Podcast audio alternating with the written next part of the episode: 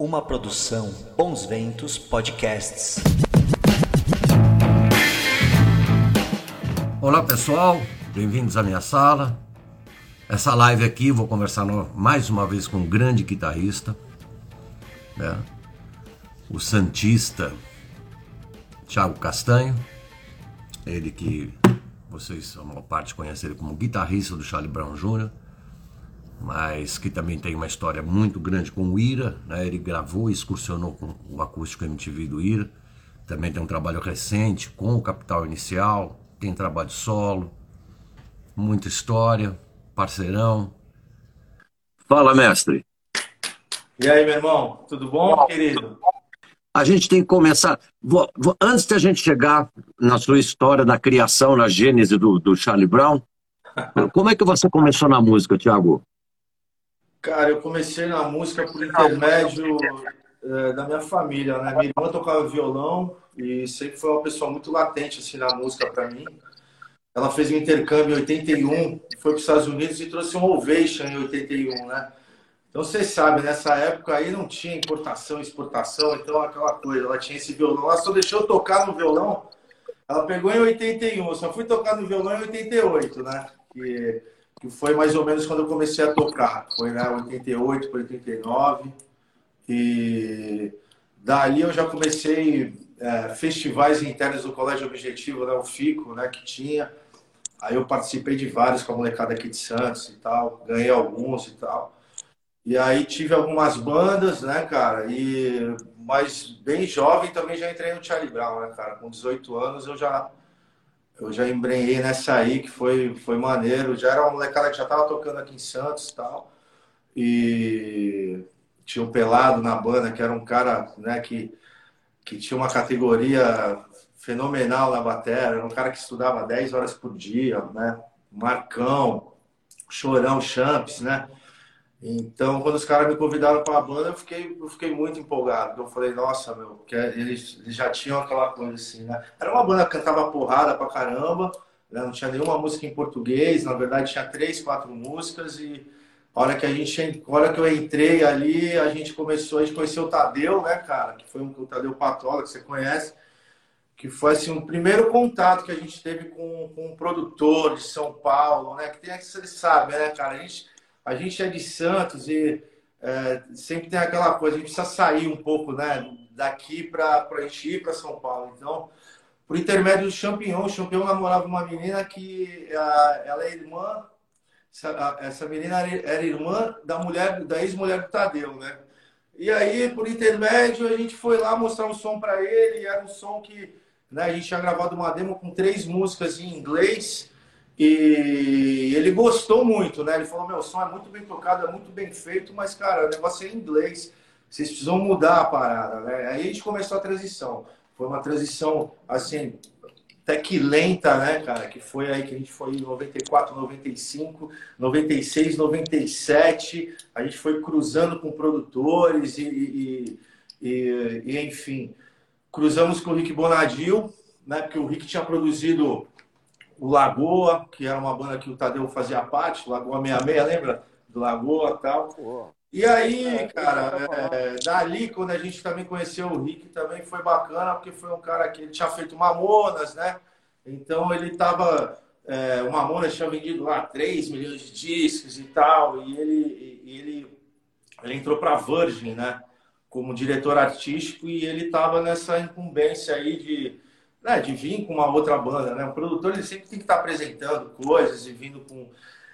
E ali, cara, a gente. é, o Rick né, falou, cara, ó, é, o som de vocês é muito legal, tô a fim de gravar. E a gente gravou, cara, e a gente gravou praticamente esse disco em uma semana, uma semana e meia. Foi um negócio muito rápido. E, e aí o primeiro single da gente foi o Couro Vai Comer, né? Que foi uma, foi uma música que já entrava com riff de guitarra forte. E aí os caras do Charlie Brown invadiram a cidade, foi um negócio que foi, meu, estourou a música aí. Esse primeiro disco é um disco forte, né, cara? Porque ele entra com couro vai comer, depois ele vai para tudo que ela gosta, entendeu? São várias, foi, a gente botou seis músicas na rádio ali, que foi uma loucura total, né, cara? Ali a gente começou, né? Ali o Ira, né, meu? Tipo, cara, eu já ia ver vocês, né, meu? Antes de, né? de tudo, da gente ser brother e tudo, né? O Edgar vinha aqui para Santos, então a gente já viu o Edgar tocar. Eu vi vocês tocando, cara, num, num palco na praia de tarde, foi maravilhoso. E mas assim, só para não perder o foco. Cara, esse primeiro disco foi um disco muito importante para a gente, né? Você sabe que é, você entende muito bem dessa parada. A gente vem com um disco onde a gente estoura seis músicas, aí todo mundo se pergunta: ah, o que, que os caras vão fazer? Né? Agora, o que, que eles vão, né? Que é o é teste do é, é, o chamado teste do segundo disco, né? Principalmente se é o primeiro disco de, de, sucesso, né? Exatamente, cara, é complicado. Mas aí a gente veio com o Zóio de Lula, né? Aquele lance do meu escritório na praia, eu tô sempre na área. E esse foi o single que a gente veio com rampa de skate na praia, com, meu, a gente parou a praia aqui em Santos, foi um negócio assim, cara, foi gigantesco, assim, a gravação desse clipe, foi um burburinho aqui em Santos, a molecada ficou totalmente louca, e tem um detalhe interessante, quando a gente toca, é, quando a gente, o primeiro show que a gente faz aqui em Santos é no Bar do 3, não sei se você conhece, era o antigo Bar do 3 no Canal 3 ali, é um, era um bar, não tem, não existe mais, quando a gente volta no segundo disco para tocar aqui em Santos, a gente já vai para o Caissara. Só que a gente não. O Caissara você conhece, né? Que era o antigo Caissara. E o Caissara a gente não toca dentro do Caissara. Os caras, assim, tinha, foi tanto ingresso vendido que a gente, eles tiveram que armar um palco lá fora. Então tinha assim, mais de 10, 15 mil pessoas, todo mundo invadiu o negócio ali, a gente porque vê o zóio de Lula, depois me enche uma e aí já te levaram, aí te levaram já entrou na trilha da malhação, que aí o negócio, você sabe como, né, cara, como é, quando você emplaca realmente uma música numa novela, com, com, né, com rede aberta, tudo, o negócio dá uma mudança de figura porque deixa de atingir realmente só aquele público musical, né, que você a gente procura atingir, mas o público né? E aí realmente a banda com Te Levar abriu ali, né? As possibilidades para a gente continuar trabalhando e, e, e, aí segue, né, meu irmão? Aí o negócio vai, aí muito show, aquela coisa de realmente você você dividir palcos com bandas grandes, né, cara? Né? Com o Ira, né? Com, com o J Quest, com, com o Skank. E nessa época também, essa época do primeiro, segundo e terceiro disco era muito legal, porque a gente tinha uma amizade, tem ainda, né?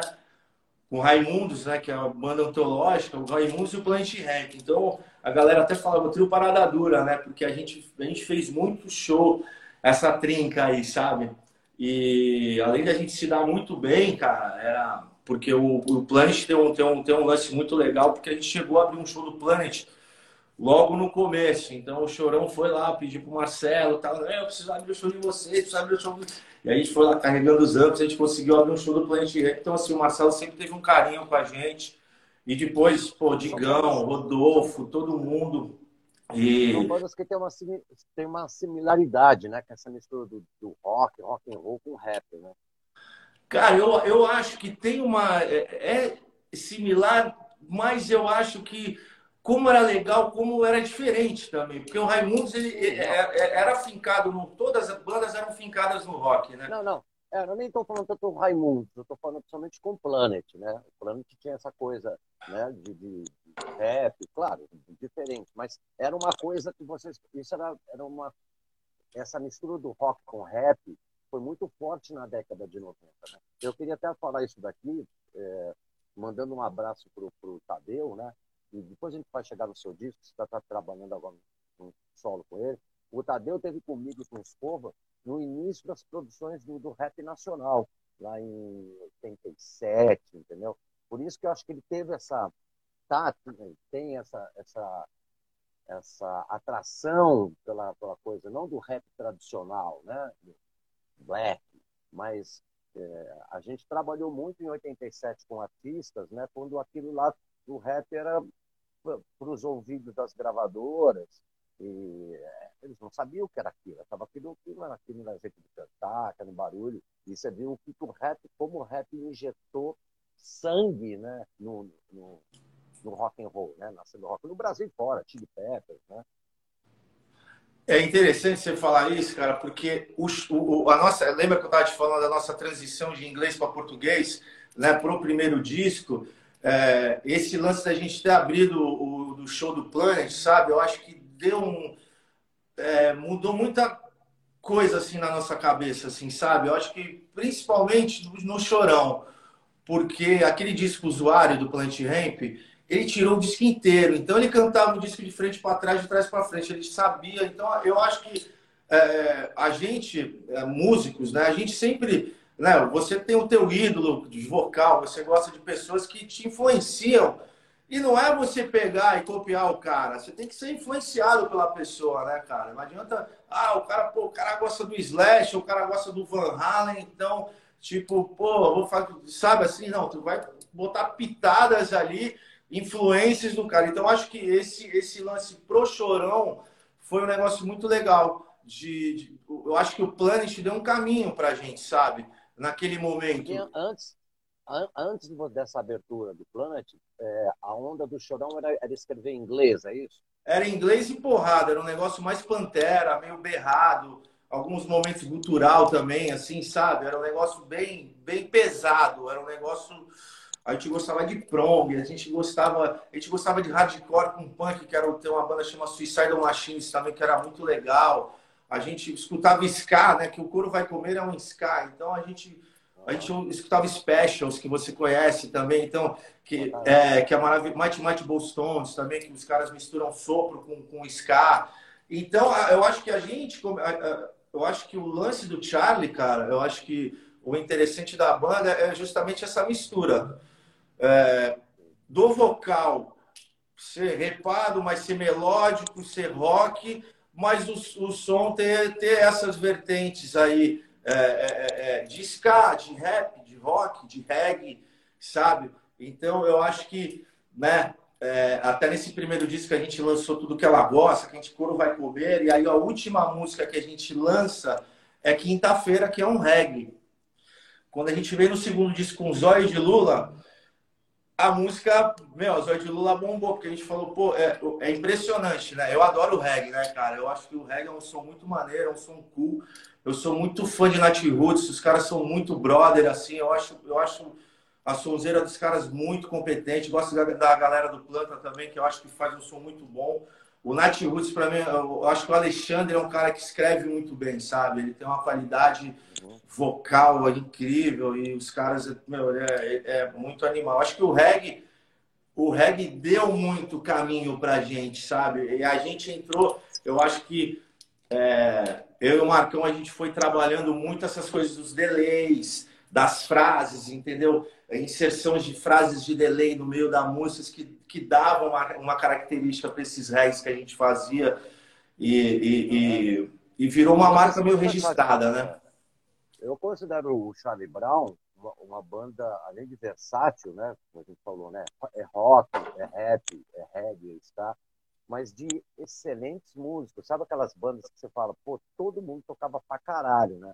Obrigado, irmão. Você, o, o, o Marcão, né? É, Pelado, pô, Champignon. Champignon, é. Uma banda mesmo que não tinha, assim, aquela coisa Ninguém carregava piano lá muito, não.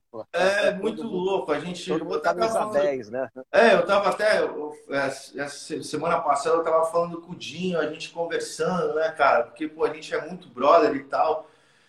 E às vezes é legal essas coisas assim, porque é, é difícil a gente ter uma opinião sobre a gente mesmo, sabe? Assim, a gente tem, mas a nossa opinião, né, mistura com a nossa autoestima, mistura com várias coisas, entendeu? E ele, cara, é um cara que sempre encheu minha bola. E ele falou, cara, vocês eram uma banda muito competente, sabe?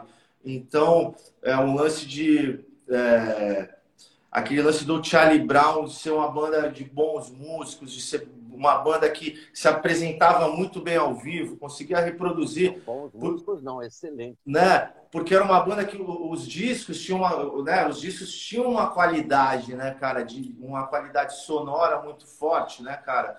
E, e, e, você sabe que você é músico e você sabe que às vezes tem bandas que você escuta no disco, mas aí você vai escutar ao vivo não é tão bom. Tipo, o Ira é uma banda que assim, eu acho que ela cresce muito ao vivo, né, cara? É uma banda tipo, você canta na pinta tudo e o Edgar é um cara que, nossa, a banda é, ela eu acho que ela ganha mais potência ainda ao vivo, sabe? Eu sinto muito não, isso no Ira. Boa, cara banda boa tem que ser melhor ao vivo do que em disco.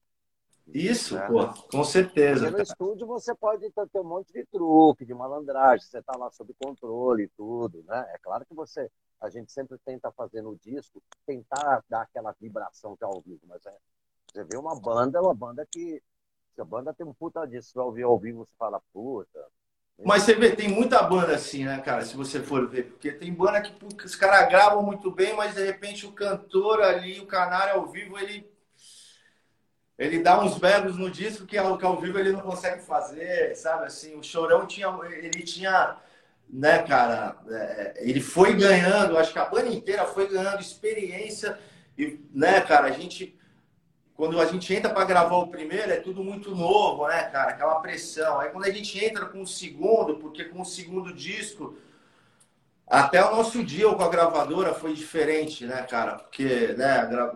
a gravadora assina o primeiro, né, o primeiro disco, eles assinam com a gente. Aí depois, quando a gente vai muito bem no primeiro, que acho que o primeiro vendeu até mais de um milhão de cópias e tal, diz a lenda aí que vendeu mais de um milhão de cópias, né?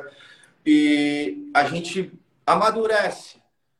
A gente, eu acho que esse preço, preço curto e prazo longo do Charlie é um, é um, é um, é um álbum que, na minha opinião, é um dos melhores álbuns da banda. E é um disco que ele, que ele finca uma estaca ali, sabe? É, na nossa história. Onde, cara, é, molecada, tipo, sabe? É, um negócio do Charlie Brown muito legal que como, como a galera chega em mim e fala, nossa, cara, a banda me influenciou muito. Pô, aprendi a tocar guitarra tirando as músicas de vocês e tal, sabe? Neguinho que aprendeu a cantar é, é, é, ouvindo o Chorão, porque o Chorão tem todo esse lado, né? Tinha todo esse lado é, melódico e extrovertido, mas uma hora sério, uma hora porra louca, uma hora ele é reggae, uma hora ele é rap, então isso, né, misturado com o som, né? Então, é, eu acho que quando a gente vai para o segundo, realmente a gente apresenta, a gente apresenta mais uma é, essa carta na manga da musicalidade. E a gente está, eu acho que pelo fato de a gente ter feito turnê desse primeiro disco, a turnê ter sido muito bem sucedida, então quando a gente entra no segundo, a gente entra, pô, era aquilo, meu, é isso, agora a gente vai vir com tudo, a gente a estava muito decidido naquele momento ali como banda, sabe, de, de fazer o negócio acontecer, do negócio rolar. E aí a gravadora entrou junto também, porque a Virgin era uma, era uma sub da, da, da, da EMI na época, né? E, e eles tavam, acreditaram muito na gente, sabe? Assim, existiu um, foi feito um trabalho. Inclusive o cara que trampava na, na, na Virgin, hoje em dia é meu empresário, que é o Marcos Barros, que é empresário do Capital Inicial, inclusive. Um cara que trabalha, trabalha começou na Poligram em 82, é um cara que, puta, meu amigo e foi um cara ali que batalhou muito pela gente. Às vezes a gente toca, a gente está no palco e a gente tem todo um trabalho que é feito assim, sabe, cara, de pessoas que fazem divulgação, pessoas que trabalham na gravadora e tal. E você sabe que, né, 20 anos atrás, o esquema era totalmente diferente pra gente, né, cara, 20, 25 anos atrás. Hoje mudou tudo, né? Então, mas existiu ali uma galera que realmente trabalhou com a gente e, e eu acho que assim, também, pessoas que compraram a nossa história também, Serginho Groisman, né, cara? É, é, pô, o próprio Faustão, o próprio, a Xuxa, né? Porque a gente ia na Xuxa também. Então, que era, pô, ir na Xuxa, né? Meu pai mesmo, assim, meu pai sempre foi um cara que, que Deus do tenha, mas sempre foi um cara que é, sempre foi muito difícil para ele me ver como um músico, assim, sabe? Foi sempre uma coisa. Tanto que eu fiz, eu fiz sete meses de administração, tá ligado? Porque ele queria que eu fizesse. E assim, porque ele sempre teve uma diferença de idade, né, comigo. Quando ele, quando eu nasci, ele tinha já 47, 48 anos, né? Que é mais ou menos a idade que eu tenho. Eu tenho 46. Quando ele me vê num programa de televisão, realmente os amigos dele vão falar para ele: Meu, vi teu filho lá no, na Globo, meu, você viu? Ele, ele começa a ver esse negócio aí, é, é, é um negócio porque eu acho que é, é, é muito louco as pessoas te verem na televisão. Eu, eu, isso eu falo para a galera que está fazendo banda, não deixar de acreditar. Porque o sonho é muito teu, assim, sabe? Aquele negócio não desistir. É. Porque, cara, é, é muito difícil realmente. Você precisa estar. Tá, eu acho que tudo com a gente no Charlie ali rolou muito assim: hora certa, momento certo, no lugar certo. E, sabe, de a gente se juntar naquele momento e a gente querer a mesma coisa, né, cara? Muito foda. É, deixa eu até falar, assim, agradecer a audiência, a gente está com uma audiência boa aqui. Muita gente falando assim que você inspirou, muita gente falando assim que queria compor com você, muita gente. A gente vai falar sobre o trabalho solo do Tiago daqui a pouco, né? E duas coisas, tem muita gente chamando de capitão esse apelido, e falando assim, ô, ô capitão, cadê seus vídeos, cadê seus vídeos no, no YouTube? Cara, é esse lance, cara, é, é um lance que depois a gente vai fazer uma cronologia, mas quando eu volto para a banda em 2005, quando eu, né, é, que eu tava no Ira, abençoado, abençoado pela melhor qualidade de rock, né?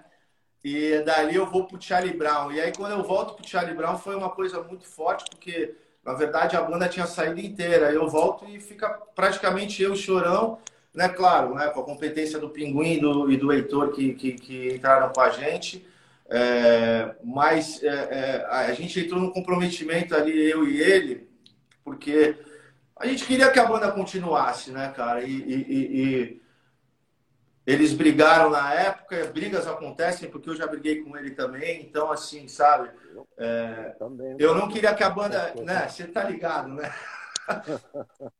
Mas, assim, cara, a gente tava. Eu não queria que, que a banda acabasse, ou ele fosse fazer carreira solo.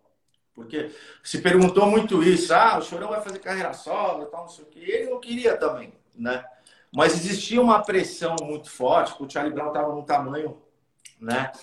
É, né, tava grande o negócio e eu acho que a gente conseguiu aí com a minha volta a gente conseguiu manter o negócio e, e emplacar vários sucessos aí e aí veio esse apelido carinhoso pela parte do Chorão que a galera adotou aí que é capitão e tal e e, pô, eu fico muito feliz com isso, né, cara? A molecada até hoje fala isso e a gente, a gente se sente, né, encantado, né? Pô, demais.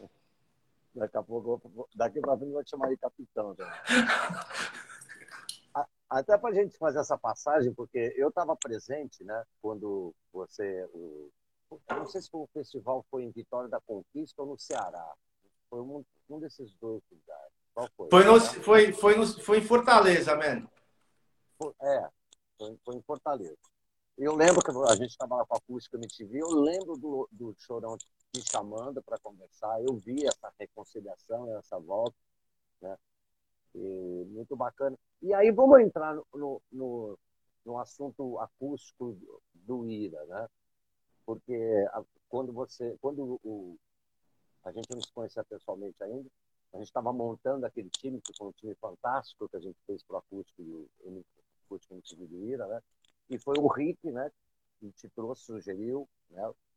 E você já tinha tido uma experiência assim, você que é um guitarrista de rock, já tinha tido uma experiência de, de um projeto de algo mais acústico, como você veio? Nunca, cara. Foi, foi assim, foi muito diferente para mim, tá? Porque o Rick me, me convidou a parada, eu sempre, pô, sou muito, sou muito fã do Ira, né, cara? Uma banda que acompanhou minha trajetória desde pivete, né, cara? Então eu sempre acompanhei o trabalho de vocês.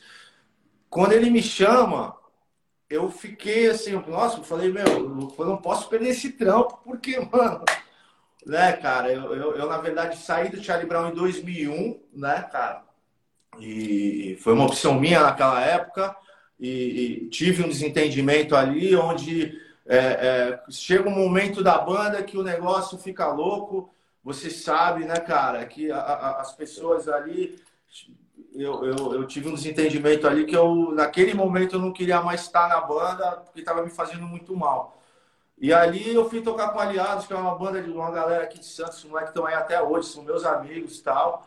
E eu fiquei fazendo umas experiências, montei meu estúdio, e aí vem o convite do Rick e aí eu vou fazer aquela, aquele ensaio na casa do André, né, cara? E, e aí que eu, o Rick falou, ó, tira quatro músicas, né, cara? Pô, dias de luta, eu, eu, eu envelheço na cidade. Eram quatro músicas e eu fiz. E aí eu falei assim. Eu já eu falei, primeiro eu falei que eu tava fudido, né? Porque assim, né? O Edgar é canhoto, né, velho? E toca ao contrário, né, velho? Só que as cordas são ao contrário também. Então, quando ele vai te passar uma música, você vê, tu não consegue pegar o meu negócio de cara. Eu falei assim, ó, mano, eu não vou, eu, eu, dentro da minha cabeça, dentro do meu pensamento, né? Falei, eu não vou entrar na brisa de pô, sei lá, tentar entrar na onda desse cara. Eu falei, ah, vou fazer um bagulho, vou fazer uns dedilhados, vou fazer uma sobreposição de acorde, vou fazer um negócio. Aí eu falei assim, eu vou fazer esses arranjos. Eu falei, mano, eu sei que os caras vão gostar, se os caras acharem mal merda, mas aí vocês piraram, cara, tá ligado? Vocês gostaram muito e dali, pô, foi uma. A maratona de ensaio que a gente fez foi forte, né, cara? Que a gente realmente ensaiou muito para aquele projeto, onde onde eu entro ali, depois a gente fez um teste, eu, aquele inesquecível, né, cara, que é o teste com, com os backing vocals, né, cara, que depois finalmente entra ali no Cris, né, que, que é um, um, cara extremamente competente e e ele, mas eu lembro que assim, não vamos falar as pessoas, mas eu lembro que a gente no Midas, a gente é, grava. A gente, cara. É, a gente grava. Vou falar, né? Vou falar. Vou falar. Não, a é, gente gravando, vou contar, vou contar. Eles são muito bons. Mas é que o, o, o Rick parecia que estava naquele programa The Voice, sabe? Um desses programas de, de cantor, que tem um, tem um jurado que mete o pau, aí começou a jogar uma pressão nos caras, porque os caras são bons, cara. Mas os caras começaram assim, pô, não estão me ouvindo direito, não estão me ouvindo direito. Aí, pô, canta aí, entendeu? Tanto que a gente tinha é, desencanado de, de backing vocal. Foi aí que eu, me falaram do Lino, eu, eu levei ele, o Lino entrou lá no estúdio, ah, canta aí. O Regina nem, nem botou música do Ira, canta qualquer coisa aí. Mas foi foda, aquele dia ela foi tenso lá. Não, e foi um dia interessante, porque o que aconteceu nesse dia? Porque a gente estava lá, a gente montou o equipamento, a gente estava lá e aí todo mundo, pô, microfonado, eu, eu, lembro que eram dois vocalistas né, que estavam ali fazendo back. Um cara cantava bem, só que tinha um outro cara que ele estava meio fakeando a situação, né? Ele estava. E aí, aí o Rick já ficou naquele bagulho, ah, o cara. aí o bagulho ficou louco. E aí, mano, ele solou, né, bicho? Ele solou a voz desse maluco que ele tava falando. E olha aqui, mano, o cara não canta porra nenhuma. E a gente viu mesmo, né, aquilo que. Eu acho que assim, eu acho que foi um projeto assim tão magnífico, né, cara, que assim o resultado do negócio foi tão incrível. Tipo, né, Beto Pacello, Michele Abu, né, cara, são, pô, cara, juntou ali um time ali é, muito pô, forte, né? Caio, pô, o Jonas, pô, tá vendo? Cara, então, isso que eu te falo. Então, eu acho que é, é, esses ensaios aí, foi, né? o negócio acho que foi, foi tomando uma forma. Mas mas foi um time enxuto, um acústico, MTV, né? Que geralmente às vezes é mais grandioso. Um time enxuto, mas que, que encaixou tão bem com a nossa. A, a nossa turnê foi maravilhosa, né?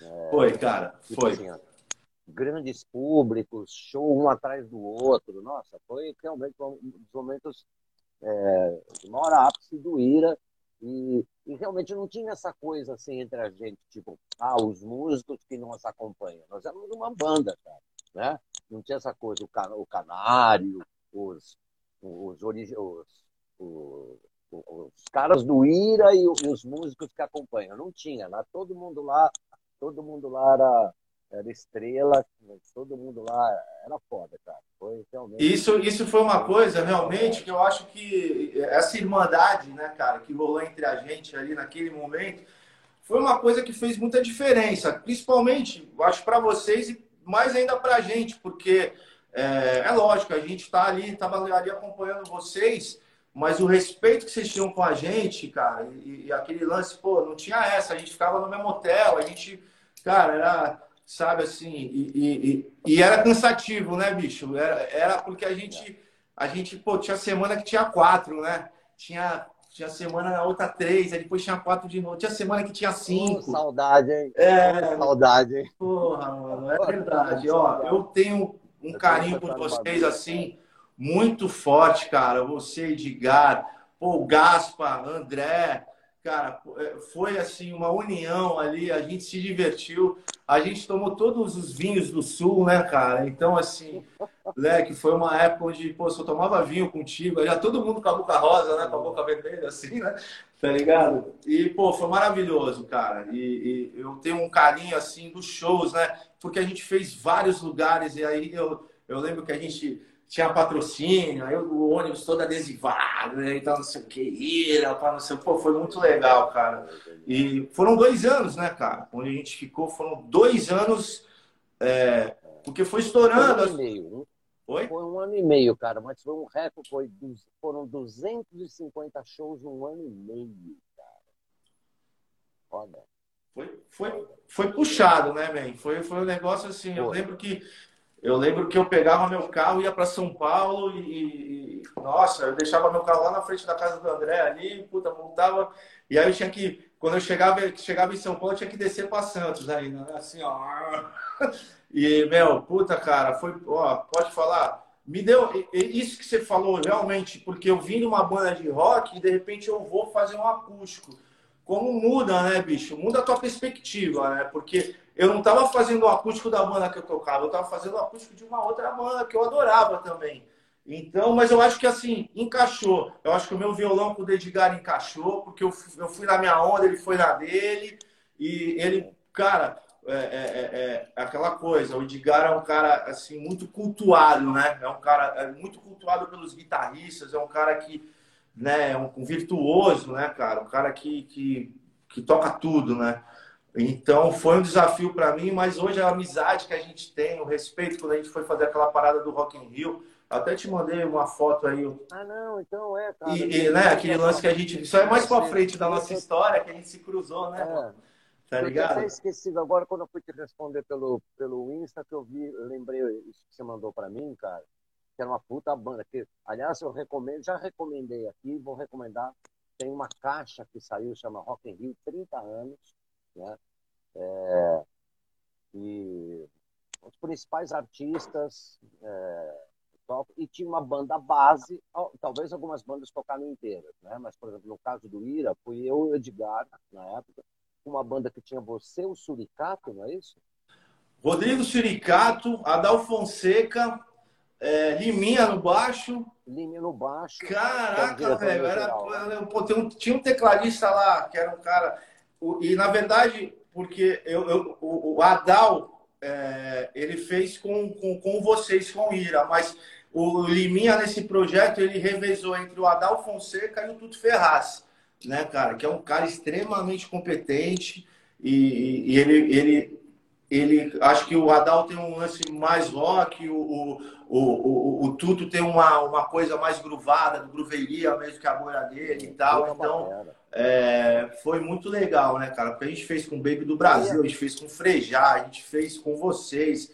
Foi maravilhoso, né, cara? Foi um projeto animal, projeto, assim, mas... Os artistas, os artistas, tocavam as músicas de outras bandas do, do rock, por exemplo. O William tocou é, Veraneio Vascaína e Flores do Titãs, né? Isso também era legal. Porque, aliás, eu recomendo para vocês, vão atrás disso daqui, tá? E, não sei se está para streaming.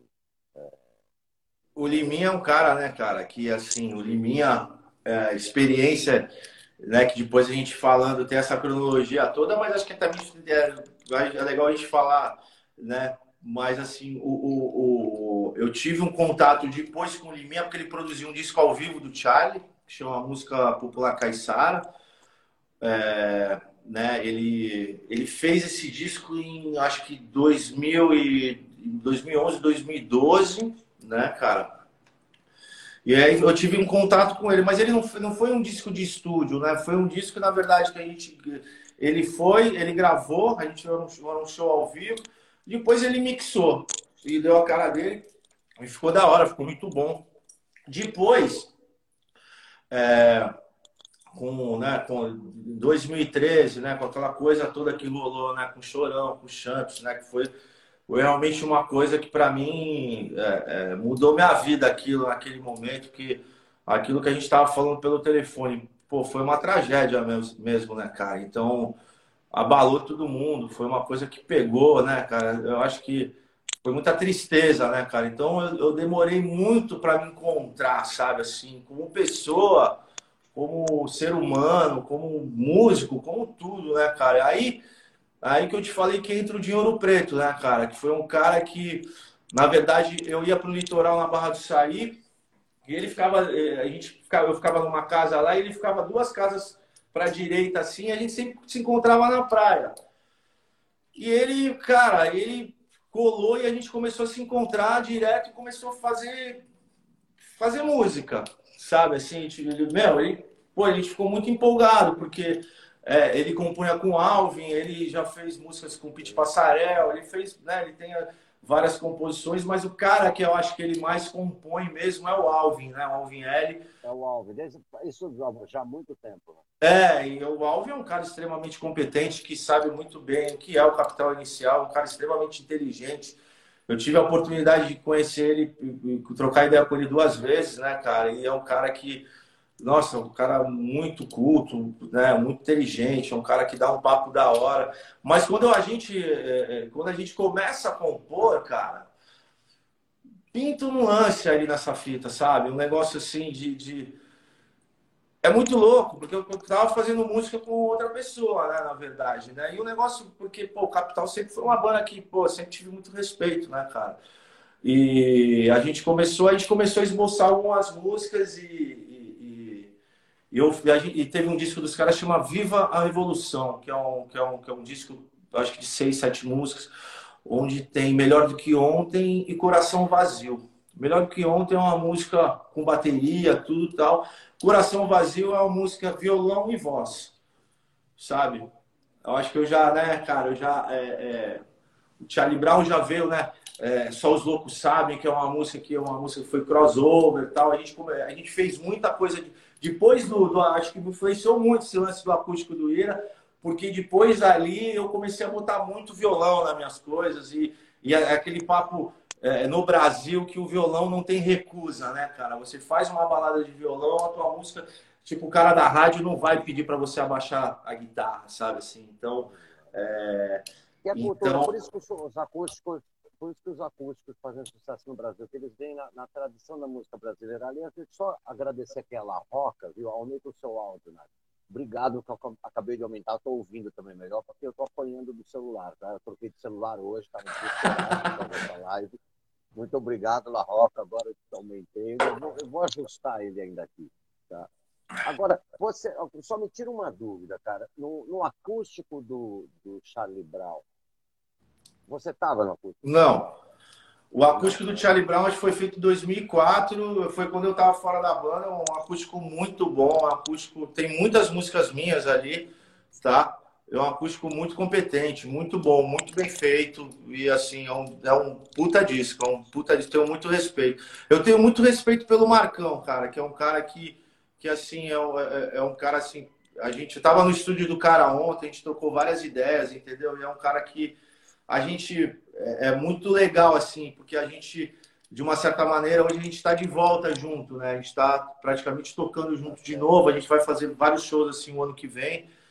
E tem certas coisas que eu só posso falar pro, Mar... pro Marcão, entendeu? Porque é, é, eu não consigo falar com outra pessoa, porque é um negócio é, muito nosso, cara. Você sabe que banda de rock não dá pra gente contar tudo, né, papai? Você tá ligado, né? Porque senão molecada vai ficar horrorizada, né? Então, você tá ligado, né? Então, assim, então eu, eu sinto que ontem a gente estava conversando e, e, eu sinto muito isso, é uma amizade muito boa, muito pura, assim, que eu tenho com o cara, uma coisa assim, que a gente estava falando isso ontem, pô, tem coisas que é só eu e tu. Ele falou para mim, pô, tem coisas que eu consigo conversar contigo. E, pô, cara, é muito legal, porque a gente, a, é, a gente gravou os três primeiros discos juntos, né? Porque eu acho que o, o, primeiro, segundo e terceiro disco são discos assim, apoteóticos, antológicos do Charlie Brown. Eu saio, o Marcão grava muitos discos é, competentes ali. Eu volto também, gravo vários discos bons também. Depois a gente se reencontra. O Marcão volta em 2011 com o Champignon e a gente começa a fazer show e, e, e fica aquela coisa de que o Pelado não tá mais, quem tava na bateria é o Bruno Graveto, que é um moleque muito competente também, que tá na parada com a gente agora também. E, e, e, a gente começa a fazer show e o negócio começa a bombar demais, né, cara? Os shows da banda, começa a ter uma. Né? E, e aí aconteceu tudo aquilo, chorão, com Champs e tal, e a gente. Aquela coisa que eu até falei para você que Muitas coisas desse disco foram gravadas na minha casa, porque a gente estava gravando disso no estúdio do Marcão e, e, e, não deu tempo, né? De finalizar algumas coisas. Então a gente teve que fazer meio que uma reconstrução sonora do, do, do, do, do, do álbum, né, cara? Porque é, eu tive que pegar vozes que que ele fez mais ou menos como guia aqui na minha casa para botar no disco. Aí entrou lá a mágica do Tadeu, o Tadeu é um cara competente pra caramba, né? E conseguiu montar esse quebra-cabeça aí e, e, esse lá Família 013, né? Que é o nosso último disco, né? E em 2013 também, né? Tinha, tinha, porque 013 também é o Código de Santos, então a gente estava muito com essa coisa do 013, 013, 013. E, e, e 13 no Código Penal é louco também, né? Pode crer. Porra, é, é isso. 13, né? O cara é 13. É. Mas, Agora, cara, cá, eu, é eu, eu, assim, né, voltando a esse assunto do Dinho, eu acho que nessa transição 2013 para 2015, eu, eu, eu tentei esboçar alguns trabalhos aí que pô, eu, eu, fiz uma banda chamou Legado, que era com Yuri Nishida, que é um moleque, um moleque é muito meu camarada, um moleque que eu tenho muito carinho, tal. Mas sabe quando você saiu, a gente é inseguro, né, cara? A gente, de uma certa maneira, é, é, é quando eu, eu, tinha muita segurança no Charlie Brown ali, né, cara? Chorando, um cara que passava muita segurança. De repente você pegar e assumir um trabalho e tal não, eu falei assim, cara, não vou sair cantando de uma hora para outra, entendeu? Eu quero, sabe? Quero amadurecer isso melhor, amadurecer minhas letras, amadurecer minhas músicas, entendeu? Tentar achar alguém para cantar tal. Aí entra o Dinho, a gente começa a compor, faz esse Viva a Revolução, onde tem Coração Vazio, que é uma música acústica, que tem é, Melhor do que Ontem, a gente vai seguindo, as músicas vão muito bem. E, cara, vem o convite do acústico, porque era o segundo acústico do, do, do Capital, né? O primeiro acústico foi muito bem feito. Antes de chegar nesse assunto aqui, que eu passei agora várias coisas que falaram aqui. Meu áudio tá bom aí, gente? Aumentou aí? Tá bom? Alguém me dá uma resposta aí. tá, tá meio baixo, viu? Tá... Caramba. Cara. Vê se consegue aumentar um tá pouco. Eu vou. Tá melhor agora, sim? Porra, tá muito melhor. Vai ficar falando, né? Tipo. Roncar, é. Animal. Tamo junto, vambora. Mas obrigado, porque. Tudo bem. E como é que foi essa experiência desse acústico que vocês fizeram, cara, lá em Nova York, cara? Como é que foi a. Quanto tempo vocês ficaram lá? Como é que foi? Rapaz, é, olha, a gente fez uma, uma batelada de ensaios do. Né, que vocês sabem, ensaio para acústico é aquela coisa que, né?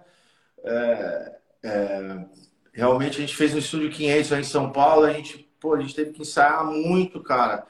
E eu já estava eu já tava mais ali entendendo mais o som do Capital e, e, e, assim com mais intimidade com o Dinho e tal, onde ele falou, pô, a Sony tá pensando em fazer um acústico, cara, eu tô pensando, para não sei o que, você toparia? Eu falei, lógico, meu irmão, tô muito afim. E aconteceu realmente, produzido pelo Liminha, né, cara? Então foi uma coisa assim maravilhosa, porque o Liminha é um cara que. O principal do Liminha é que ele sabe o que ele não quer, né, cara? Entendeu? Porque tem produtor que não sabe o que quer, né? Não, o Liminha ele sabe o que ele não gosta rodando, e assim. Rodando, rodando lâmpada, como a gente fala, né? Não tem rodação de lâmpada, né? Exato. Se ele não gosta do negócio que você estiver fazendo, ele já vai falar para você, Tiagão, tá ruim, tenta outra coisa, porque. Né, man? E participação do seu Jorge, Lenine, né, cara, que foi, foram ali pessoas que a gente pô, teve um. É, é, seu Jorge é um cara muito cabuloso, né? Um cara muito, muito legal, né, cara? Um cara. Eu tenho uma memória do seu Jorge no camarim de Nova York lá que ele, né, cara, o cara pegou um violão, começou a fazer uma bossa nova e cantar, e só ele mesmo, assim, um negócio impressionante, cara, a qualidade do cara. E a gente foi gravar no Terminal 5, que é um, é um lugar onde tocou Guns N' Roses, tocou meu, várias bandas lá em Nova York. Foi um projeto grandioso, foi um projeto muito bem sucedido. A música de estreia chama Vai e Vem, que é uma música minha com o Alvin Cudinho, que o seu Jorge canta também. Então foi uma música que foi muito bem. O acústico foi muito, foi muito bom. Foram.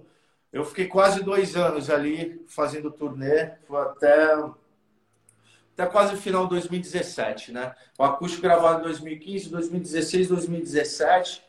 E ali naquele momento que eu falo, cara, eu o Capital, na verdade, ia seguir, ia seguir o rumo deles, né, cara? E eu, é, é, eu tinha que procurar alguma coisa para me fazer, na verdade, porque eu seguir meu caminho musical. E ali eu, eu, eu começo a desenvolver um som, pensando, cantar, pensando em fazer coisas, que nem eu te falei. Aí eu desenvolvo esse som, eu gravo com o Tadeu, que é um cara que eu já conheço, um cara que, né, que, que me conhece no sentido de amizade, mas no sentido musical também.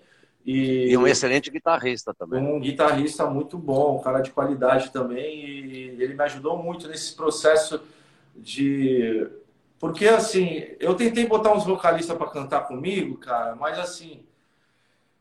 Não sei, velho, tá ligado? O bagulho Vou falar, não quer saber? Se ninguém for falar mal, fala de mim, tá ligado? Fala que eu canto mal pra caralho e tá tudo certo. Entendeu? E aí, na verdade, né, eu, eu, eu, lanço, eu, eu, lanço um trabalho em março de 2020, mas, porra, no final de março entra a pandemia, e onde eu ia entrar para lançar as músicas, aí entrou a pandemia, acho que esse negócio aí né, além de ter acabado com a, com a onda de shows e todo o nosso lance, acho que deu uma esfriada, porque a galera não tava mais querendo curtir porra nenhuma. Tem muita gente que ficou trabalhando, sabe, fazendo. Eu admiro, tá ligado? Que eu falo assim, pô, o cara, o cara transformou não, o inferno numa coisa legal. Mas eu vou te falar que. Não, com, não o, o Ira, com o Ira aconteceu também a mesma coisa, cara. A gente lançou também um, um disco novo, super elogiado, em 2020. Chegou a lançar um single, dois, mas, pô, praticamente a gente vai tocar esse disco dois anos depois. A gente tá até conversando isso, né? É. E, sabe ver, né? Mas tem que, tem que, tem que fazer show, tem que tocar. Aliás, deixa eu aproveitar, não, não, não quero ser desagradável, mas até para as pessoas que nos acompanham, né? Talvez tenham alguns negacionistas, espero que não, agradecendo a, a audiência aqui, que é, é, publicamente, né? É, desejar meus sentimentos a você, porque você perdeu o pai e a irmã de Covid, né? É, cara. Recentemente, não, é, né? Então, para vocês que acham que não, não, pega nada, né? Então, é, imagino que além de tudo isso, só, só a gente sabe como foi difícil a, a, a gente parar de tocar, que não é só a questão do dinheiro, né? Do nosso ganha-pão. É a questão do nosso tesão, da nossa razão de viver, né? E ainda você passar por isso, cara, eu só tenho a desejar para você, cara, que Deus sempre abençoe, né, sua cabeça, que você continue a criar isso, mas olha, precisa ser muito forte para para aguentar esse tranco, né? É, cara, foi, foi muito difícil, cara, para mim. Pô, perder meu pai, cara, foi muito difícil. Na sequência, minha irmã. Eu não tenho nem o que te dizer, cara. Foi, assim, um dos momentos, assim, mais difíceis da minha vida. Um momento que eu tô até agora meio assim, sabe? Que eu tô. É, eu fiquei bem balançado, cara, é, é, é com o negócio e, e realmente, cara, é, eu tenho minha família, né, cara? E a minha família me ajuda, tenho minhas irmãs que estão comigo e tal, e a gente tenta permanecer unido.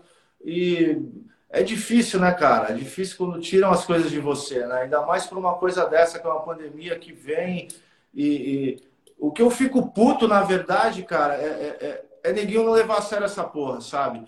É neguinho não achar que o negócio vai. Porque eu acho muito assim, Nazi. Quando o negócio sai da televisão ali entra dentro da tua família, é foda, tá ligado? Então, isso aconteceu comigo, entendeu? E eu fui um cara que eu vou falar para você. Eu respeitei a quarentena, eu fui um cara que eu não, assim, ninguém me chamava para ir aniversário, para ir, não sei, eu falando, não, não vou, não, entendeu? Sabe? Então, até, até agora, para eu ir assim, eu, sabe? Porque você desacostuma, né, cara? Você, você desacostuma de conviver com as pessoas, né?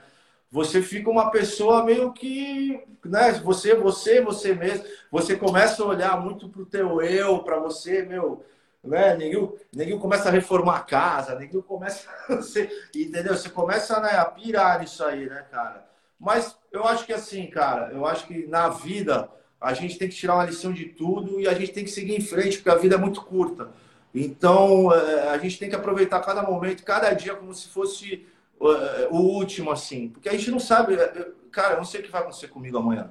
Eu não sei se eu vou, vou, vou, vou atravessar a rua, vou me atropelar. Deus me livre, né, cara? Mas eu não sei, cara. Então, assim, eu quero curtir, eu quero é, amar meus amigos, amar minha família, amar meus fãs é, ser bom para as pessoas e, e tá seguindo em frente, cara. E tá assim, fazendo o que eu gosto, que é tocar. Eu sou um cara que eu também eu gosto muito de arte. Então, eu, eu, eu, eu faço meus bonecos aqui. Eu vou te pegar um boneco que você vê aqui. Eu sempre eu gosto de mostrar, meu, porque eu, ó, isso aqui é tipo um boneco que eu faço, ó, pá. Eu, eu curto umas artes, assim. Então, assim. Mas eu... você faz como? Isso, isso é o que, isso, que é? eu fa... eu, isso aqui já é uma peça em resina pintada na automotiva, né? Então eu faço, eu faço no clay, que é uma argila mais refinada, e aí eu tiro um molde e faço isso aqui. Hoje em dia você tem um lance de impressora 3D e tal, né? Então é um negócio também que eu tenho muita vontade de retomar, porque eu, eu gosto muito de quadro, arte, né, cara? Eu, eu é, exposição, essas coisas, eu gosto muito de arte. Eu acho que a arte me dá um desses aí de presente. Porra, aí. meu irmão, com certeza, meu irmão. E eu acho que a arte caminha muito, né? Tem muitos músicos aí, Fruciante do Red Hot, ele pinta quadros. O Ron, o, o Ron Wood do, do, do, do, do Rolling Stones também. O Merlin Manson é um cara que pinta uns quadros animais. Então, acho que a arte caminha muito junto com, com a música, que é uma forma de arte também, né, cara? Cara, o Daniel Campos é, é, pergunta, pergunta, pergunta sobre o chegou quem faltava. Então, chegou quem faltava, é, um DVD que foi lançado esse ano, tá? Tem a minha produção, é, é, produzido por mim pelo, pelo Marcelinho Ferraz dos Los Brasileiros, que é um moleque extremamente competente, que tirou um puta som, a gente fez, fez um belo trabalho. Na verdade, é um, é, é, o que que acontece? Esse show foi gravado em 2011, tá? Mas, mas o que, que é? Mas, é um show, show gravado. Seu? Você lembra o antigo Palace? Lembra o antigo Palace? Tá? Sim, que virou, é. depois virou outro nome e tal. A gente gravou um show onde a gente, o Chorão pegou, botou todo o sistema de câmeras ali, botou todo um, um, um parafernália para fazer, tal, não sei o quê. Só que logo depois dali a banda muda de formação né? o Heitor sai e o Champignon volta. Então não teria sentido, naquela época, a gente lançar esse trabalho. E aí, pô, os anos foram né, passando e tal, e de repente chegou agora e, e a gente achou muito relevante, é, porque foi um show que foi uma época que a gente estava muito bem, a gente acabou de ganhar um Grammy de, de melhor álbum de, de rock brasileiro, com camisa 10. Nós disputamos juntos, né? Nós disputamos juntos. Boa, eu, eu, disputei boa. com o Nas e Vivo na Cena, com o meu trabalho independente. Maravilhoso. Cara, e vocês ganharam muito bem. É. E, porra, então, assim, a gente estava. Eu acho que esse show, que foi gravado em 2011, de repente hoje fez um, um grande sentido, porque o Chorão realmente estava muito, muito bem. Eu acho que é um show que tem 30 músicas, onde no meio do show tem um acústico de 8, 9 músicas, e ele é dividido em três partes. E, e tá um som. Oi? Foi lançado já? Foi lançado, foi lançado agora. Pô, tá. Os streamings do bagulho tá em milhões, o negócio tá, tá, tá virando muito, porque é o último registro da banda, né, cara? Assim, é a última coisa inédita ao vivo do Chorão, com qualidade, com. Pô, tá muito bom, cara. Depois, se tiver oportunidade, é, veja, porque você vai curtir. Acho que a banda tá muito afiada, sabe? A gente tava tocando a gente estava tocando todo final de semana, a gente estava a gente numa vibe assim incrível. E não tem overdub, o negócio foi, sabe assim, o que tá ali é o que saiu mesmo. Pô, que nem, aliás, diga-se de passagem, que nem o, o acústico, nosso acústico MTV ira, né? A gente trabalhou pra caramba, não teve overdub nenhum, né? Você sabe que isso é raro, viu, galera? Isso é raro, viu? Vocês ouvem as coisas. É por isso que a gente fala que ao vivo, você vê, né? É, que nem dizia o Faustão, né? Quem sabe faz ao vivo, né? É, e o Ira, eu acho que teve isso porque eu acho que a vibe que a gente estava naquele momento, eu acho que se mudasse alguma coisa ali ia ser diferente, sabe? Eu acho que a gente estava tão ensaiado, a gente fez tão, tão, tão certo o negócio que, que, que rolou muito bem. E eu acho que esse DVD chegou quem faltava, aconteceu isso também. Ele, ele teve uma. A gente estava num momento tão forte e eu acho que só vendo mesmo para você entender o que, que aconteceu nesse show. Eu acho que, pô, cara, foi maravilhoso ter lançado esse trabalho agora, sabe? Cara, o que, o que você achou desse documentário sobre o Chorão? O, o Marginal Alau. Tá boa. Rapaz, eu vou falar para você. Eu acho que é, é um documentário que fala de um lado do Chorão, né? Que fala de um lado dele. É delicado falar, porque assim, todo mundo, pô, documentário é legal, tal, não sei o quê. Eu acho que tem coisas que são legais e tem coisas que eu não acho que não são legais, assim, sabe? Tipo, é, sei lá, coisas ali que, que eu não curti. Mas. É, é... é se não quiser, não fala, cara. Não, não, cara, eu acho que assim, eu acho que tem. Existe um lado, acho que é um lado dele. Eu acho que todo mundo sabe que o Chorão é um cara briguento, que o Chorão é um cara. Mas ele tinha um lado que era um lado muito bom também. Então, é, é, eu acho que faltou um pouco isso. Mas, na verdade, é uma, é uma, é um lado que o moleque quis passar ali. E, e enfim. É, é delicado eu falar assim, sabe, Nazi? Porque é, é, é uma tá coisa assim, mexe muito com, o Charlie Brown mexe muito comigo, sabe? Quando você vai falar do Charlie Brown, tá para mim, eu acho que a banda tem tanta coisa legal para ser falado, tanta história bacana, quanta gente que a gente conseguiu envolver com a nossa música, quanta gente que, que, que foi salva pelo nosso som, sabe assim? Então, eu acho que é um negócio é muito maior do que tá ali, sabe? Essa, viu, parabéns, essa das maiores audiências que eu estou tendo recentemente, tá? Aliás, o pessoal pediu para você mandar um salve, manda um salve aí, porque esse é você, não sou eu. Tamo, pô, é nós, mano, porra. É, Aliás, ó, o Fred Ponto Almeida, ele pergunta, Nath, pergunta ao Thiago se irá ser publicado as músicas do O Legado. O que é? Então, o Legado é essa banda que eu tinha, na verdade, é uma banda que parou e agora eu vou, eu, eu paralelo a esses shows que eu vou fazer o ano que vem, com a molecada do Charlie Brown, eu vou, eu vou lançar esse trabalho, mas vou, é um trabalho solo. É um trabalho que tem o meu nome, Thiago Castanho mesmo, e com as minhas músicas, com o meu lado. Tem um lado acústico, tem um lado mais pesado.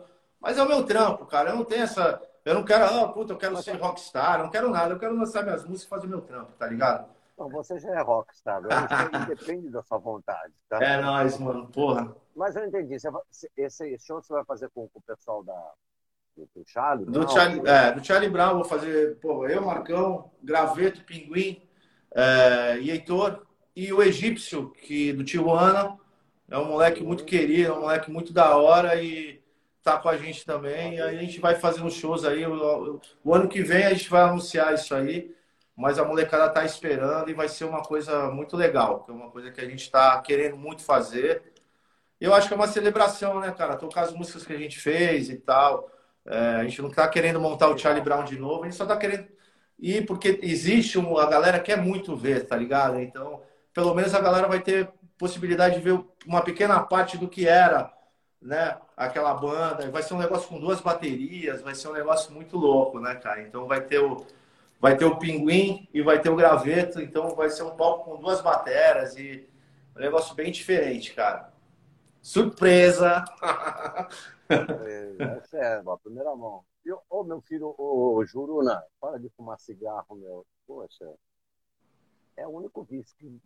Olha, eu fumo sim, estou vivendo. Eu não fumo, está morrendo. minha sala, tio. Eu fumo também, não tem jeito. A gente fica nervoso, fuma cigarrinho, né? Isso aí não tem jeito. Eu fumo quando estou nervoso, fumo quando estou calmo, mas não, não faço, não faço isso. Não me sigam, é porque eu e Kate Richards, a gente tem que ser estudado, entendeu? Todo mundo chama, ó, muito, ah, as pessoas com muito carinho com você, cara, todo mundo fazendo, falando força. Ô, massa. Então, Obrigado. Então, cara, me tira uma dúvida já nos finalmente. O Caissara continua aí? Não, o Caissara acabou, cara. Os caras destruíram o Caissara e construíram um prédio gigante né? Porque as estruturas, acho que rolou tanto show ali, a galera. Eu lembro que a gente já show no Caiçara, a galera pulava, assim, o chão balançava, cara. Era um negócio meio cabreiro, assim, sabe? E. Mas assim, business, né, também, né, cara? Os caras pegaram destruíram o Caiçara e ali teve bandas ali incríveis ali, né, cara? Ira, Legião, todas as bandas, bandas gringas, né, tocaram ali. E, puta, maravilhoso, né, cara? Foi, né? Ó, outra pergunta interessante que o Daniel Chagas Guita, ele falou assim, ô Tiagão, e fazer um álbum instrumental de guitarra, né? Até aproveitando essa pergunta para falar assim, você falou sobre o acústico MTV com o Ira, né? Que, óbvio, no acústico não tinha muito é, momento solo. Até do Edgar tinha poucos, era coisa meio da canção, né? Mas você arrasa em dias de luta, né? Que é uma música clássica do Ira, que tem uma parte do solo que é deixado para você, né? né? Verdade, pô, obrigado, cara. Eu, você eu... já pensou em fazer um projeto assim? Rapaz, eu, eu penso assim, sabe? É, eu, eu penso em fazer algumas coisas é, instrumentais, assim, ou até dentro do meu disco ter algumas coisas instrumentais. Eu é, até ontem eu estava falando com o Marcão, a gente estava conversando disso, tal, não sei o quê. E eu fui, na, eu fui no estúdio do Marcão e, e tava, fui fazer uma participação numa banda que, que é do Graveto, que é do Egípcio, do Fuad, do Léo Rota, que são amigos. E fui, fui, fui fazer uma guitarra numa, numa música lá e até a molecada, pô, já pensou em fazer um disco solo? Eu falei, puta, eu não sei, cara, porque eu sempre fiz lance com, com, com, com voz, entendeu? Sabe é que assim, você, tipo, é, a guitarra, é, é, a linha tênue da guitarra, para não ficar ridículo e chato, você tem que tomar cuidado, sabe? Assim, porque né, eu acho que também o solo ele, ele pode ser legal para caramba, mas ele pode ser muito chato também. Então, eu acho que, né, às vezes, quando eu vou fazer um solo, eu, eu penso muito numa coisa assim. Eu acho que eu queria, quando eu faço um solo, eu penso muito que a galera tem que conseguir cantar esse solo com a boca, assim, sabe?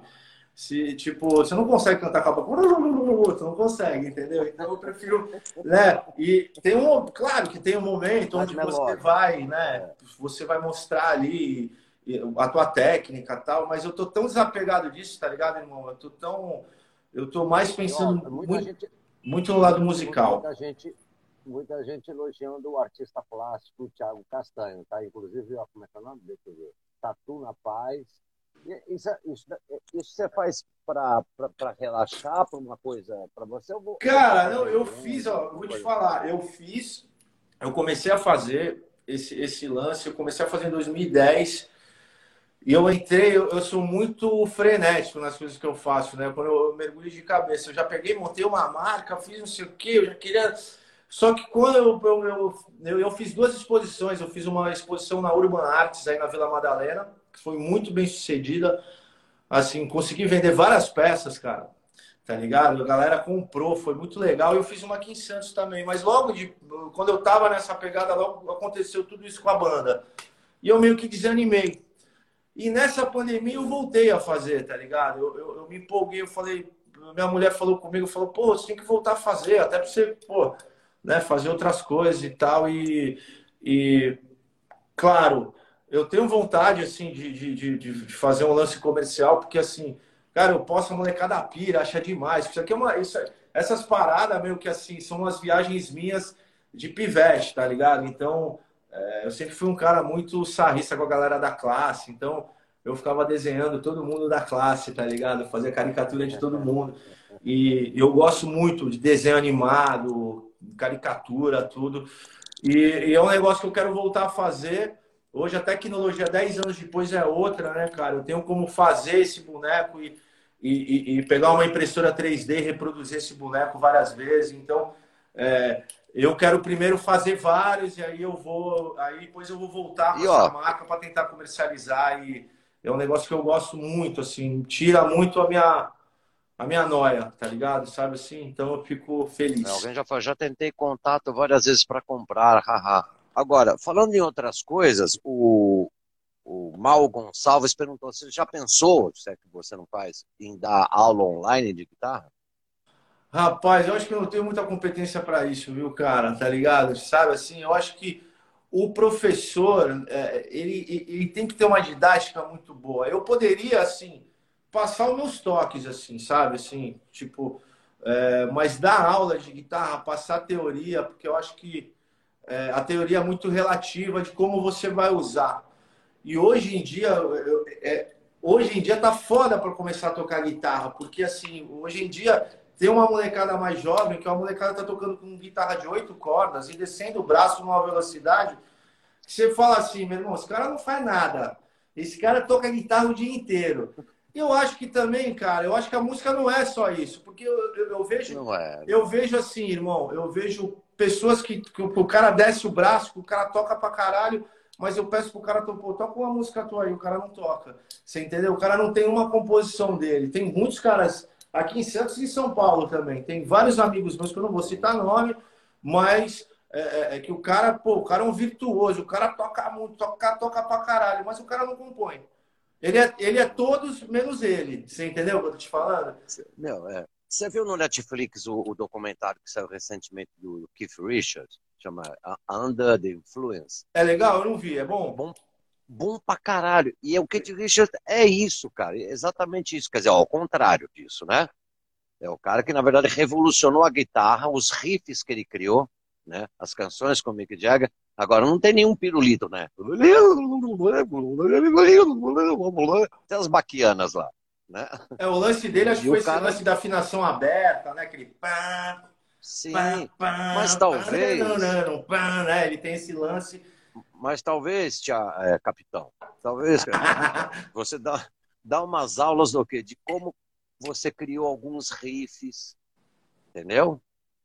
É, algumas eu, eu, eu, assim, harmonias. Falar, Isso é mais legal do que falar assim, né? De falar assim, olha, toque, pegue aqui, é, toque o ré é assim, o dó é assim, o lá é assim. Entendeu? Sabe o que eu fiz, cara? Eu fiz uma parada que a molecada se amarrou e foi um lance que eu não dei continuidade porque é, deu muito trabalho, tá ligado? Mas assim, eu, eu, eu, eu comecei a, a, Eu armei uma. uma aqui eu tenho o meu estúdio aqui em casa, né? Tal, e eu, eu, eu armei uma, uma parada aqui onde eu pus, um, eu pus o playback do Charlie Brown e aí eu, eu toquei a guitarra em cima, assim, sabe? Mas toquei mesmo, não é uma coisa assim, eu não tô dublando nada. E aí eu fiz, é, é um, é um negócio que chama Lembra Dessa. Lembra dessa? Aí, tipo, porque a molecada, pô, pede muito, mas o Charlie Brown tem muito um lado B, né? É, ah, que assim, tudo, a gente falava muito aí, isso. Porque... É isso que os caras estão cobrando você no YouTube, é isso? Isso no YouTube. Isso ah, eles estão cobrando isso. Viu? É, então, molecada, você voltar, isso molecada, fiquem tranquilos aí que eu vou voltar a gravar esses vídeos aí. E... Mas, enfim, é... cara, eu parei, mas eu vou voltar. A molecada me cobra, né, cara, pra... Eu, foi uma maneira de eu achar assim, pô, sei lá, eu vou passar o meu, vou passar, tipo assim, porque às vezes a molecada ouve, mas às vezes a molecada precisa ver onde, que local da guitarra você está fazendo aquele negócio para ele poder. Porque às vezes ele está tirando do ouvido igual, mas ele está tocando em outro lugar. Mas quando ele vê que você está fazendo naquele lugar, fica mais fácil. Tem, um, tem uma música que chama o Penetra. E aí é, eu, eu, eu, eu fiz um lembrar dessa, dessa música, que é uma música do terceiro disco. É uma, a galera, Molecada sempre gostou muito desse som. E é um lado B. A gente fala, né? O que seria do lado A sem o lado B, né? Porque tem, né? Acho que uma banda, né, cara, tem muito isso. E aí a molecada começou a postar uns vídeos. E aí eu vi uns caras tocando muito parecido mesmo. Que o molecada pegou no vídeo e foi legal, sabe? Assim, é, é... aí que eu vi, caralho, o moleque tá tocando igual, olha que, que da hora, assim, tudo certinho, porque o moleque viu, entendeu? Então, esse negócio, puta, da aula, tal, puta, cara, eu, eu sempre fui um cara mais de pegar aula, eu, eu, eu era um cara muito assim, quando era pivete, eu, eu, era um cara que eu, eu pegava aula com um, pegava aula com outro, tomei umas aulas com o Marcão, mas tomei aulas com o Blank, tomei aulas com, com vários caras aqui em Santos, então eu ia, eu ficava dois, três meses, eu pegava a apostila do cara e saía fora. Aí eu ia para outro cara, eu pegava a apostila do outro e saía, tá ligado? Aí eu ficava com várias apostilas. Mas talvez, né? É, mas talvez dar aula seja uma coisa muito careta. Eu acho que talvez uma coisa legal, você como guitarrista de rock, que já fez muitos riffs, entendeu? É, seria assim, só dar uns toques, né? É, né? Sim. Tipo assim, olha, essa música do Charlie Brown, que eu sou compositor, ela começou com riff assim. É, o Marcão, o Marcão ele faz bastante isso, cara. A molecada se amarra. O Marcão trabalha, viu, velho? Vou falar pra você. O Marcão, é, ele, ele faz bastante isso, os discos que ele gravou, alguns, alguns discos que a gente gravou junto também, ele, ele, ele mostra para a molecada, ele dá uns toques e eu acho bem bacana o que ele faz e eu, eu tenho bastante vontade de fazer. Só que assim, aquela coisa, minha vida né, nesse momento foi muita confusão, cara. Eu acho que, na verdade, eu acho que esse ano que vem, acho que as coisas vão entrar no eixo, sabe, Nazi? E, e eu vou conseguir focar realmente em todas essas coisas, que é focar no show, focar na arte, focar em passar essa cultura, porque eu acho, é, eu, eu, eu acredito muito na cultura da guitarra, sabe assim? Não existe uma. O, o, músico tem que ter a cultura da guitarra, tem que ter o amor pelo instrumento, sabe? Tem que. Você pegou a guitarra do cara, a guitarra tá com corda velha, trastejando, cara, o cara não é um bom músico. Você entendeu? Porque o cara tem que cuidar. Eu sempre fui um cara que cuidei muito dos meus instrumentos. Entendeu? Eu sempre, nossa, eu cuido, eu limpo, sabe assim, eu termino de tocar, eu limpo, guardo no case, entendeu? Então acho que é, é, é, é muito legal você ter um carinho pelo teu instrumento, pelo teu set de guitarra, né, cara? Porque assim, o teu set de pedais, o ampli que você vai usar, então eu acho que isso faz muita diferença, você saber o que você quer. O Charlie Brown sempre teve aquele precisou ter uma sonzeira, né? Porque quando eu volto para a banda em 2005, é uma guitarra só e tem que dar aquela pressão, né? Então é, é um desafio, né, cara? Você botar pressão é, sozinho claro. na banda. E é, é por, por esses pequenos detalhes que você foi uma pessoa central na vida de, de bandas de tanto sucesso como Charlie Brown, Capital Inicial e Ira, cara. Entendeu? Obrigado, irmão. E é por isso que eu quero, quero te agradecer aqui esse, esse papo. Os caras só estão falando assim, volta no YouTube, volta. Não, não, eu também falo para você, me chama, você também ó, tá, tá com falta de canário aí. Aqui. Eu não sou canário, eu sou corvo. Tá? Porra, cara, ó, vou te falar, meu. Sou corvo. É... Na hora que você quiser gravar um negócio, manda, deixa eu gravar alguma coisa no disco vamos, seu vamos aí. Fazer, vamos fazer, eu, pô, vamos fazer, cara. Eu tô muito afim, cara. Eu, eu, eu tenho muita vontade de, de gravar um disco e chamar alguns amigos para cantar comigo, tá ligado? Então, até uma vez no ensaio eu comecei a cantar no Pio Base, sabe assim? Foi, pô, foi muito da hora. Eu falei, nossa, eu comecei a fazer uma versão mais rock and roll, assim, mais na minha onda, não mais rock and roll do que eu ira, mas assim, mais é, um lance louco, assim, com uma, uma cara, e rolou pra caralho. Eu falei, eu falei com a minha mulher, eu falei, nossa, o Nazi cantando comigo essa música, mas depois a gente conversa que é nós, né? Você tá ligado, né? Pô, cara, maravilhoso. Valeu, garoto. Obrigado, obrigado à audiência. Foi a melhor audiência que eu tive nos últimos tempos. Isso é graças a você, não sou eu. É, nós. Você e eu teria umas 100 pessoas, agora tá o dobro. Nazi, eu, eu sou um cara assim que eu tenho muito respeito por você, cara, pelo trabalho de vocês.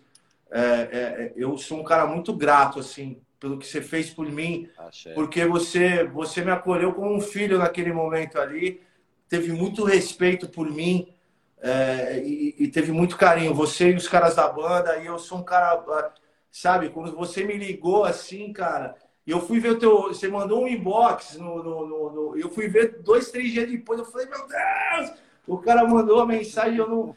Então, assim, eu sou extremamente grato, cara, por você. Você mora no meu coração, você e os caras da banda. E, cara, a música não pode parar. A gente com certeza vai se cruzar em shows aí. Vamos armar de fazer qualquer parada. Vou, vou aí na tua casa pra gente tomar um drink, fazer um ramo, que eu tô ligado você é cozinheiro de mão cheia. Que nem eu te falei, aprendi a fazer arroz, aprendi a fazer hambúrguer, aprendi a fazer... Essa pandemia, você tá ligado, né? A gente, a gente ficou... A gente tem que se virar nos 30, né? Exato, mano. Classe A, cara. Obrigado, tá? Obrigado pelo convite. É, obrigado pela história, obrigado por poder fazer parte aí é, do momento do Ira, que foi, eu acho que foi muito legal, foi um momento importante para a banda, mas mais de tudo foi muito importante para mim. Eu tenho muito carinho. Eu não fiz o acústico do Charlie Brown, mas eu fiz o acústico do Ira e do Capital. Então, assim, é nós, mano, tá ligado? Valeu, garoto. Tamo Até junto. Até a próxima.